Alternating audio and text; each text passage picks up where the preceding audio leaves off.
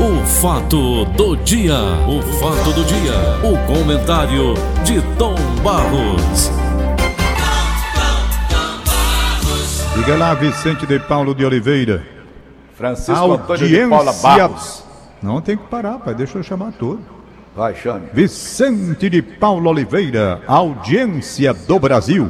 Tom Barros.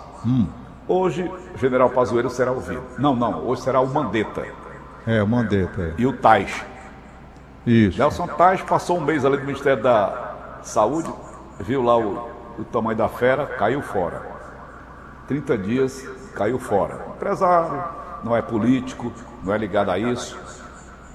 Mandetta é político, é do DEM, Partido Democratas, candidatíssimo a presidente da República.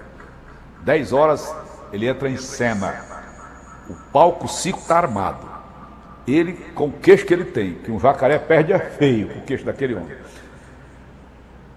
Quem vai acompanhar, eu quero que me conte depois, porque eu não vou. Então, Tom, eu te pergunto o seguinte: CPI, olha que eu quero levantar contigo, Tom Barros. O Ronaldão, naquela época que o Brasil perdeu a Copa do Mundo, eu queria até que você relembrasse como foi aquele imbróglio todo, e chama um deputado, sabiamente ou sabidamente, chamou o Ronaldão para a CPI. Como foi aquele negócio todo, mas aquele circo que armaram, o cara, o deputado querendo aparecer, criou a CPI da, da CBF. Como foi, Tom, aquela história? Mas eu, eu lembro de algumas passagens, mas teria que reler para. Você sabe que eu não tenho uma memória muito boa. Mas de qualquer forma, eu lembro desse fato. Quando criaram a CPI, houve um escândalo, dando conta de que o Brasil teria aberto, não é? Para a França, abrir no futebol é deixar o outro adversário ganhar. Amarelou. Ganhar. É. Não é nem amarelo, não, porque você pode amarelar é o medo. No caso de entregar, de abrir, é uma coisa voluntária. Nós não queremos ganhar, vamos entregar o jogo para vocês em troca de um benefício que seria a Copa do Mundo depois aqui. Pronto. O assunto que girava era esse aqui, que o Brasil tinha vendido a final da Copa do Mundo. E na verdade não foi nada disso. Eu estava lá cobrindo a Copa da França. Certo. Eu, o Carlos Fred estava lá, Ribamar, Ribamar Bezerra estava lá, Vitor Hanover, Paulo César Noronha, estava todo mundo Egídio, lá na aguarda. Copa cobrindo. Aguarda, um abraço. Pois Sim, é. Então, nós cobrimos aquele evento acolá e acompanhamos o caso do Ronaldinho quando aconteceu e o Brasil perdeu a Copa. Eu acho até que o Ronaldinho nem deveria ter sido colocado em campo mesmo, não. Ele não estava em condições de disputar uma final de Copa do Mundo. Era para Edmundo ter entrado. Pois bem, quando voltou aí começaram aquelas histórias. Brasil vendeu a final, Brasil, isso, Brasil. Criaram a CPI para apurar o que é que tinha realmente havido naquela Copa. E levaram o Ronaldão. Aí o Ronaldão chegou lá, desse fato aqui eu lembro. E um desses parlamentares aí querendo aparecer, eu não recordo nem quem era. Não lembro. Lembro do fato, não lembro mais quem era o deputado, não. Eu sei que ele, ele perguntou, senhor Ronaldo, senhor Ronaldo, tem daquela solenidade que esse cara, né? Como é o nome dele? Ronaldo Cesário? Como é o nome dele? Nazário. Nazário. Senhor Ronaldo Nazário, por que, que o Brasil perdeu para a França? Aí o Ronaldo Nazário olhou para a cara dele. Aí todo mundo se abriu, pai, na hora. Acabou, ali acabou a CPI. Ele disse, excelência, o Ronaldo Nazário. Excelência. O Brasil perdeu para a França porque a França fez três gols e nós não fizemos nenhum. Pronto. Aí, porra. Aí todo mundo se abriu. Entendendo? E pronto, rapaz. Ali com aquela resposta liquidou. Que, rapaz, era um pergunta, problema Tom? Como foi a difícil. pergunta? Hein? que o deputado fez, que o Egídio Sefa está mandando aqui a coluna dele, eu vou agradecer. Ah. Eu gosto muito de ler a coluna do Egídio. Sim. Eu tenho que me atualizar e aprender mais, né, Tom Barros? Nós estamos num aprendizado constante. É, isso é a E vida. o Egídio é um grande mestre dessa área de economia. Mas o que foi que o deputado perguntou o Ronaldão, Tom Barros? Ro- Senhor, senhor Ronaldo Nazário. Senhor Ronaldo Nazário. Por que, que o Brasil perdeu para a França? E o Ronaldo, com aquela cara de chibata dele, olhou assim com aqueles dentes dele. Aí disse: Excelência, o Brasil perdeu para a França porque a França fez três gols e nós não fizemos nenhum. Pronto, acabou. Olha, Paulo. Aí deram sequência? Rapaz, eu não lembro mais não, Paulo. Eu sei que foi uma exclamação a partir daí. Porque na verdade a pergunta não era para ser essa. Né? Ah. A pergunta que ele deveria ter feito era o que foi que aconteceu que motivou aquela situação de vexame que o Brasil passou? No caso uhum. da sua doença, a repercussão, tudo bem, mas você perder, por que, que o Brasil perdeu para a França? Ah. Porque um fez três gols, outro não fez nenhum. Ronaldo disse certo, né? Rapaz, só porque o Brasil perdeu foi por isso. Agora, se ele queria saber o que houve nos bastidores com relação à doença e por que que o Ronaldo. Rapaz, o Ronaldo não estava escalado para o jogo, não estava, por conta da doença. Eu estava no estádio, o Farias estava narrando, eu estava comentando esse jogo, você final da lá, Copa do Mundo. Você estava lá. Estava. Uhum. Aí o que que aconteceu? Nós divulgamos a escalação do Brasil, porque é o seguinte, em Copa do Mundo, uma hora antes ou duas, nem recordo mais, há uma obrigação de se divulgar a escalação de cada equipe. E aquela escalação só pode ser mudada dentro dos protocolos eh, de acordo com isso, com aquilo com aquilo outro. Eu sei que colocaram a seleção do Brasil com Edmundo e não Ronaldo. Não Ronaldo. E depois, cumprindo os protocolos exigidos, a CBF conseguiu colocar o Ronaldo. Aí divulgaram já a nova escalação com o Ronaldo. Quando saiu sem um Reinaldo, foi aquele vexame, aquele negócio todo. Aí o que aconteceu? Que foi o caso que o parlamentar deveria, deveria ter perguntado. O Brasil perdeu aquele jogo por quê? Porque quando o Brasil estava resolvendo essa questão interna, a França já estava aquecendo o estádio Saint-Denis, hum. superlotado. Quando essa França entrou em campo, tocaram a Marselhesa, o hino nacional francês, rapaz, e o Brasil desconcentrado. Tava todo mundo ali ainda querendo ver, rapaz, esse homem vai ou não vai? Começa o jogo. Ora, quando começa o jogo, o Brasil desconcentrado, vendo aquele negócio do Ronaldo, tomou logo dois gols daquele Zidane, tentou reagir, depois tiraram o Ronaldo, né? Colocaram o Edmundo. Eu sei, rapaz, que foi uma loucura aquele final de Copa do Mundo. Um país totalmente concentrado para ganhar o jogo. E o, e o Brasil, por conta desse negócio do Ronaldo, e ele inclusive levou uma queda no jogo, todo mundo se assustou. E pronto, e ficou por isso mesmo. Mas vamos aqui para a nossa CPI, porque essa eu, eu quero, não lembro mais de nada, quero, senão Tom eu essa quero brincadeira do Ronaldo. Parodizar, eu quero parodizar a CPI. Digamos que você tenha sido o ministro da Saúde, tá certo, Tom Tem. Você vai responder agora, está aberta a CPI do programa Paulo Oliveira. Ministro Francisco Antônio de Paula Barros. A pergunta é simples. O senhor, como ministro da Saúde, o senhor não previu que esta pandemia se alastraria pelo país? O senhor que foi o primeiro ministro da Saúde justamente desse período, o senhor não previa que nós teríamos essas 400 mil mortes? Eu sei que o senhor não tem bola de cristal, ministro Francisco Antônio de Paula Barros. Por que, que o Brasil não adotou medidas necessárias para esse combate? Ministro, com a palavra. Vamos lá para a realidade dos fatos, Paulo. Como aconteceu a coisa na época. O Mandetta queria um tipo de ação e o presidente da República queria um outro tipo. Então, a divergência dos dois se estabeleceu aí. Por isso que chegou ao patamar da incompreensão definitiva e o Mandetta não teve condições de continuar foi uma divergência. Ficou muito difícil. Aliás, para os ministros da saúde sempre ficou muito difícil, porque o Bolsonaro ele tinha uma visão, enquanto o pessoal da área da saúde tinha uma outra visão. Uhum. A questão do lockdown, que o Bolsonaro jamais aceitou, porque entendia que a economia ia entrar numa crise profunda, quebrando o país e gerando uma situação extremamente delicada, ele entendia que o tratamento seria aquele outro, dentro dos protocolos que também uma linha médica seguiu, entendendo correto. E aí Não se esqueça da OMS também, a Organização Mundial de Saúde. eu sei que a divergência foi intensa e a partir daí a coisa tomou rumos diferentes. Então vamos apurar essa parte.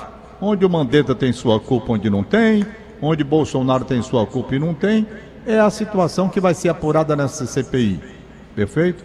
Então vamos deixar correr, ver o depoimento de cada um, explicar, cada um vai explicar. A verdade é que quando a doença chegou, havia uma dúvida até na área médica.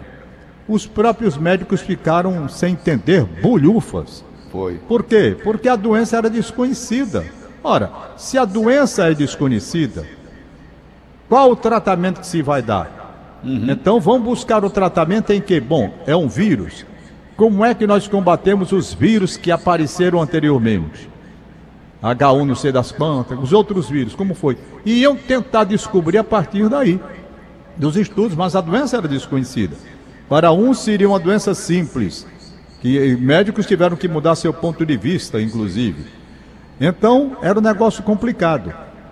Onde se complicou mais ainda? Porque a partir daí se estabeleceu a crise política no Brasil.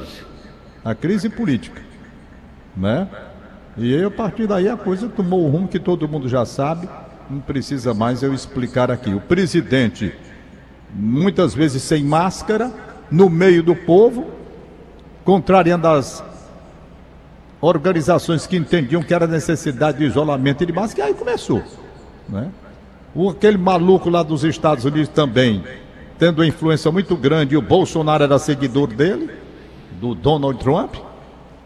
Ainda bem que mudaram lá também, hoje esse novo presidente está aí já vacinando todo mundo. E aí vão apurar. Ah, na verdade, para resumir, o meu pensamento, que eu já venho dizendo isso há muito tempo, essa CPI é o meu pensamento. Pode ser que eu esteja enganado, me perdoem. Mas essa CPI tem um objetivo muito claro, muito claro, de colocar a situação desfavorável ao Bolsonaro, visando ao impeachment lá na frente. É a visão que eu tenho. Se estou errado, posso estar, eu não sou dono da verdade. Mas eu vejo uma CPI política, aliás, toda CPI o nome está dizendo, né? E as suas influências políticas, claro uma CPI que tem em vista esta situação. Entretanto, nós temos de entender o seguinte: o Brasil está vivendo um momento mais delicado da sua vida política. O Bolsonaro ainda tem nessas manifestações do Dia do Trabalho, a despeito dos desgastes que o governo dele teve, das atitudes até contraditórias, muito bem, que ele também teve, ele ainda tem o apoio de milhões e milhões de brasileiros que foram às ruas. E é. aquilo foi um recado que tem que ser lido, tem que ser lido e ter interpretado. Há condições para se criar um clima de impeachment contra o Bolsonaro? Esse pessoal não vai para a rua defender aquilo que eles entendem ser correto? É uma situação delicada que o Brasil está vivendo. Bolsonaro, a despeito de tudo, tem seguidores. Como Lula também tem seus seguidores com todos os defeitos, acusação de roubalheiro, diabo que for, ninguém pode desconhecer que o líder Lula ainda existe e que é inclusive, não digo canonizado, mas quase canonizado por aqueles que o seguem. Ele foi vítima de, de, de Sérgio Moro e não sei o quê. Então, nós estamos no Brasil dividido. Se você pegar o número de votos que o Bolsonaro teve de seus seguidores e o, e o, e o, e o Haddad, é? Você vai ver como a situação fica. Então está aí o Brasil vivendo um momento terrível, terrível, terrível. Crise econômica, crise sanitária, crise sanitária, uma crise política, uma crise institucional entre os poderes que estão brigando, estão brigando. Isso também é uma coisa muito clara que todo mundo está vendo. O Supremo Tribunal lá querendo se meter no que não deve. E é o presidente aqui, o legislador. Rapaz, a confusão está grande.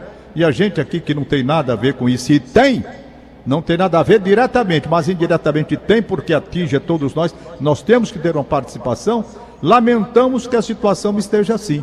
Gostaríamos de ver o Brasil dentro de uma harmonia, com respeitoso tratamento das instituições respeito recíproco, uma convivência, interdependência entre os poderes e não um querendo se intrometer do outro, querendo fazer política. Então é uma coisa difícil, rapaz, até de se analisar. Agora, que vai haver desdobramento com essa CPI? Vai. A dimensão do desdobramento é que é mais difícil você calcular. É mais difícil você calcular. Então, Tá estamos aí. Ok. Eu Tá vou liberar aqui as notinhas. Pergunta aí se mandaram notinhas para mim, porque às vezes Ô, mandam Tom. pelo WhatsApp, senhor. Eu, eu tô com a coceira na língua para falar essa coisa aqui. Eu tive agora esse final de semana observando como é que esse governo trabalha. O governo Bolsonaro. Eu não sou bolsonarista. Eu só não quero é desgraça para o Brasil.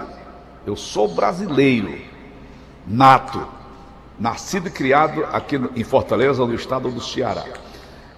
Eu vi um material sobre as obras que esse cara vem realizando. Coisas que ele vem mexendo, coisas que o- a vagabundagem nacional, e ele vem mexendo nessas feridas todas.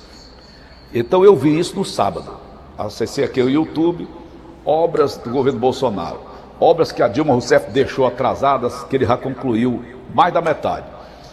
Então, Bastos, tu acha que isso aí não vai influenciar na campanha em 2022? Para finalizar o nosso bate-papo. Vai influenciar tudo, né, Paulo? Vai influenciar Uhum. tudo. O que houve de negativo, eles vão trazer à tona. O que foi positivo, o pessoal da direita vai trazer. É Uhum. uma disputa muito acirrada que vem por aí. Vem. Muito acirrada, no meu modo de entender. Bom, É isso. lamentar mais um médico que Oh. morreu vítima da Covid. Mais um médico, amigo nosso. É, deixa eu pegar aqui. Irmão do Gavilã. Irmão do Gavilã. Aquele jogador de futebol? Sim, irmão dele. Hum. Irmão do Gavilã. Deixa eu pegar aqui a Era médico ele? médico, o irmão O Oswaldo dele Magalhães médico. mand- mandou um pedido aqui, eu não sei de que se trata, rapaz. Mexer aqui o meu, meu celular, aqui acolá, ele apaga tudo, eu não sei como é que. eu não Então, sei meu, mexer ainda bicho apaga aqui. também. Não sei mexer, apaga, apaga, tira a gente do ar. Menino, É.